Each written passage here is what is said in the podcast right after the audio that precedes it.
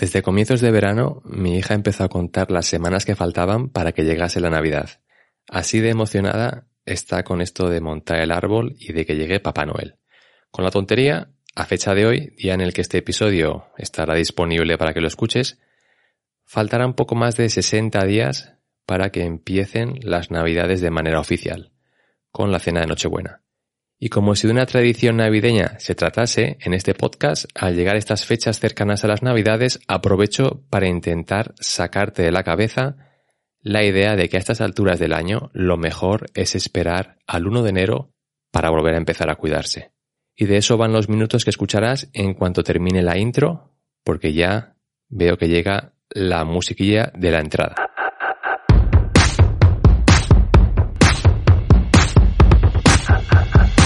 Frecuencia Fitness, el lugar de encuentro semanal para estar al día de todo lo relacionado con la nutrición, hábitos saludables y entrenamiento de fuerza. Con Daniel Rubio. Frecuencia Fitness. El podcast de cada semana. Aprende a estar más fuerte y no come tanta comida. ¡Empezamos! En el caso de mi hija, el paso de cada semana es motivo de felicidad pura y dura. Quiere que las navidades lleguen pronto. Igual que nos pasaba a ti y a mí a esa edad. Pues asocia la Navidad con montar el árbol, poner el Belén y soñar con que Papá Noel y los Reyes Magos le dejen regalos.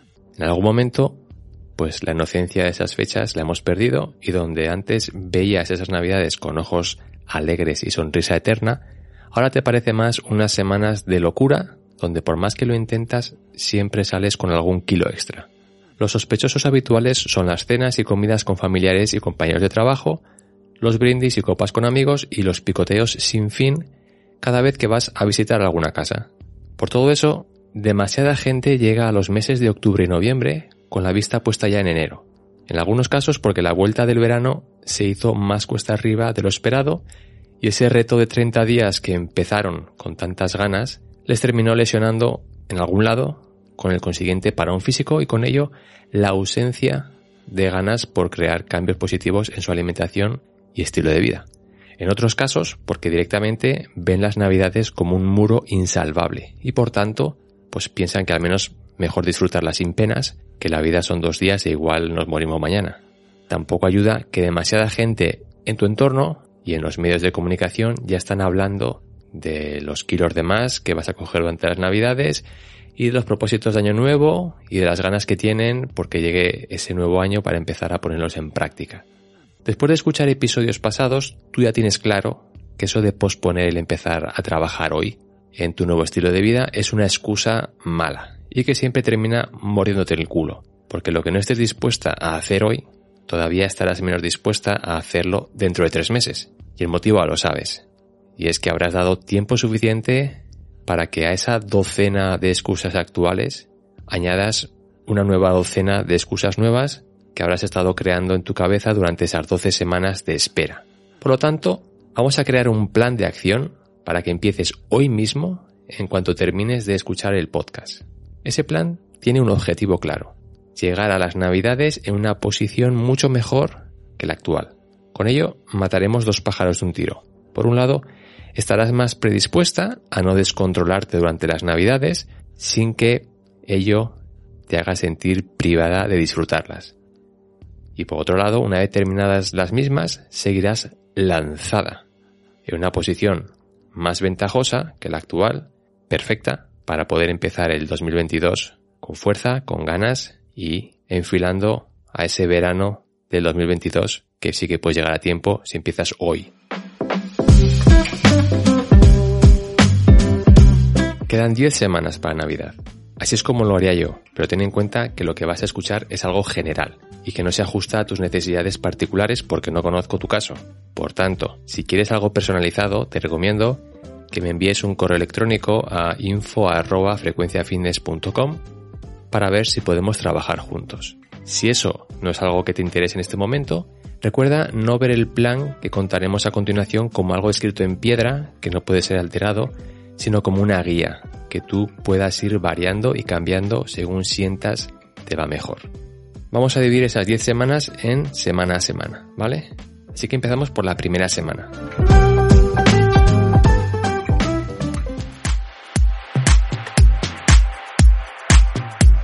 Esta primera semana va a ser para coleccionar datos, de manera que irás anotando en un cuaderno tanta información como sea posible en cada uno de los siete días.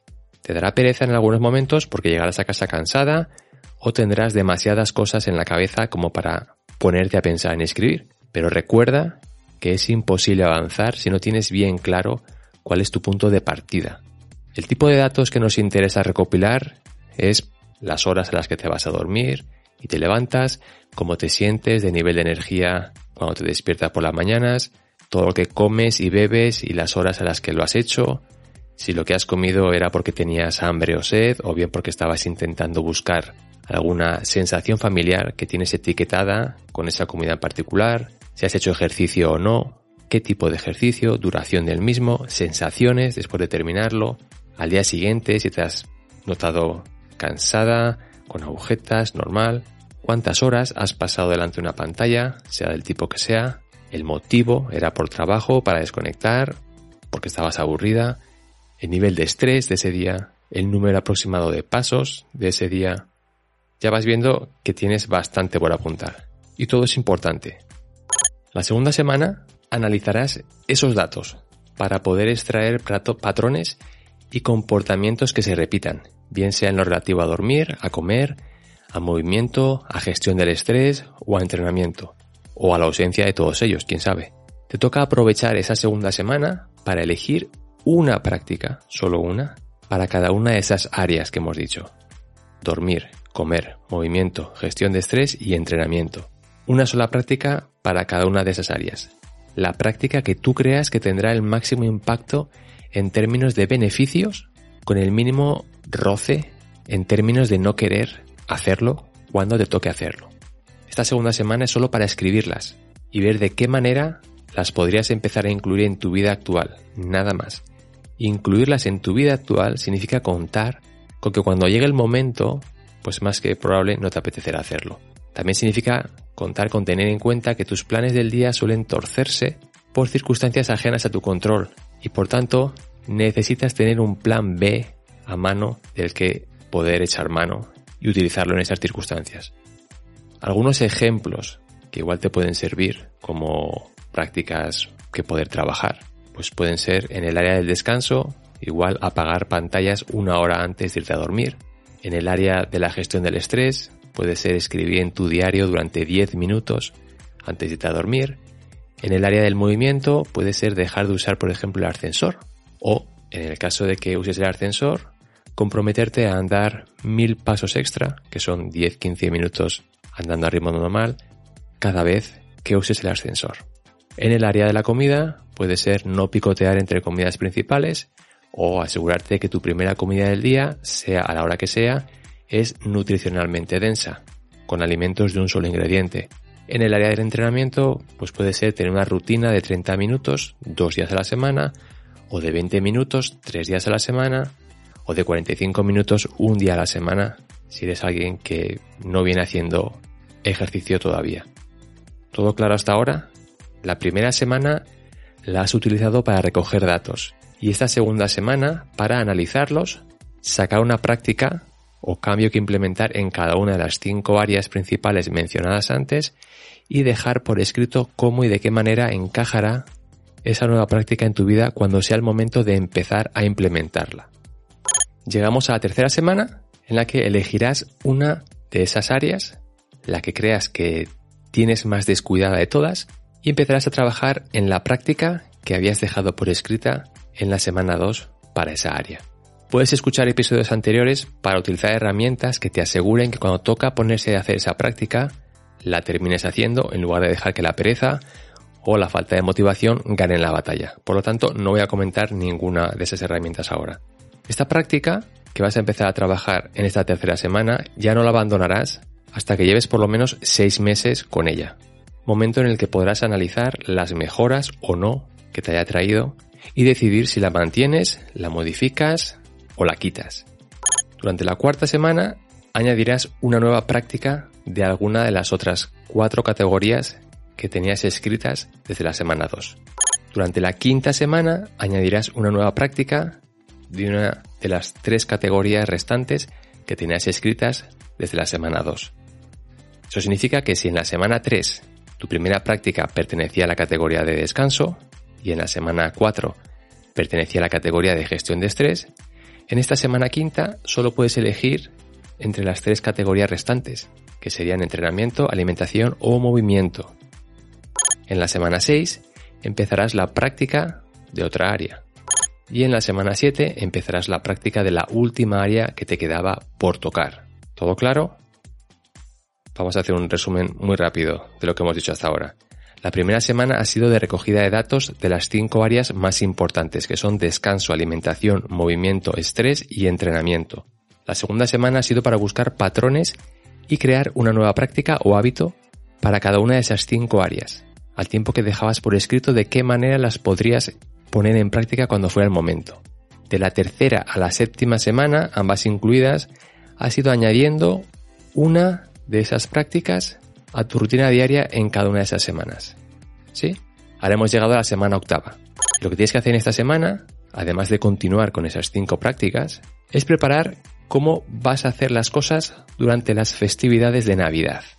A la grabación de este episodio, pues aún no está claro si estas Navidades te podrás reunir con seres queridos en grupos grandes o serán unas Navidades de recogimiento como las del año 2020. En cualquier caso, para cuando llegue la semana octava, Seguro que el gobierno ya ha compartido con los ciudadanos los planes para esas fechas y teniendo clara esa información podrás hacer un plan por escrito, siempre por escrito es mejor, de cuántas cenas, comidas y visitas a casas de amigos y familiares vas a tener. Crea una lista que te sientas capaz de cumplir con reglas autoimpuestas para no saltarte cuando estés atendiendo esas visitas. Algunos ejemplos que igual te pueden servir de inspiración y que yo uso personalmente son no picotear cosas que puedo comer en cualquier momento del año. Eso hace que de un pulmazo, pues cuando voy de visita, no pruebe los frutos secos, los turrones y demás surtidos de dulces o salados que pueblan las mesas de las, de las casas, porque son cosas que puedo comer cualquier día del año. Otra cosa que uso es no repetir comida de algo por muy rica que esté. Eso significa que si mi tía ha preparado una sopa de cardo, pues no voy a poner un segundo cuenco. Con uno me vale. Otra regla es que si voy a comer algo, será porque yo lo elijo y no porque alguien me insista una y otra vez con que lo pruebe. Estas tres son tres reglas mías. Tú tienes que escribirte las tuyas propias que estés dispuesta a cumplir. No escribas por escribir lo que te gustaría cumplir, sino lo que sabes que estás 100% convencida de que vas a cumplir. Para ello, visualiza a esas personas con las que vas a encontrarte en esas fechas Recuerda por años pasados cuáles de ellas son las típicas que siempre están insistiendo para que comas de esto y no lo otro, y escribe en el cuaderno posibles respuestas que vas a darles. La semana novena, además de seguir trabajando en las cinco prácticas, como venías haciendo desde la semana séptima, en esta semana vas a utilizar ratos sueltos durante el día, de esos en los que tu primera opción es ir a coger el teléfono para echar un ojo a tus redes sociales, pero esta vez la vas a aprovechar en ir visualizando esos encuentros que van a ocurrir en la semana 10 vas a visualizar esas visitas. Crea una imagen tan clara como puedas de las casas que vas a visitar, las personas que te vas a encontrar, los posibles temas de conversación que van a salir, cuanto más detallado mejor. Y de nuevo, como ya empezaste a hacer la semana anterior, visualiza cómo quieres comportarte, tanto en tus, en tanto, tanto en tus contestaciones, cuando alguna persona te diga de comer más, como cuando la comida vaya apareciendo delante de ti y tengas que ser fiel a las reglas que te has creado para la ocasión. Cuantas más repeticiones pongas practicando estas visualizaciones y cuanto más detalladas sean, más irás allanando el terreno para que cuando sea el día en cuestión y llegues allí, sientas que esa escena te resulta familiar y puedes salir airosa porque la has revivido en tu cabeza docenas de veces. La semana 10, que es cuando tendrás las cenas, las comidas y todo el tinglado montado. Pues la semana 10 sigues practicando los 5 hábitos nuevos. Y poco más. Esta semana es para poner en práctica lo trabajado en las semanas 8 y 9 mientras disfrutas de las festividades y de la buena compañía. La semana 11, que es cuando todo el mundo va tomando omeprazol para terminar de digerir los excesos mientras recuperan sueño y poder apurar la noche del 31 de diciembre antes de tener que ponerse a cumplir con sus promesas de año nuevo al día siguiente, si tú has seguido este plan, descubrirás que llevas ya 11 semanas de ventaja. No solo eso, sino que te habrás demostrado que no hace falta esperar a que pasen las navidades para comenzar a cuidarte. Y eso, darte cuenta de eso, no tiene precio.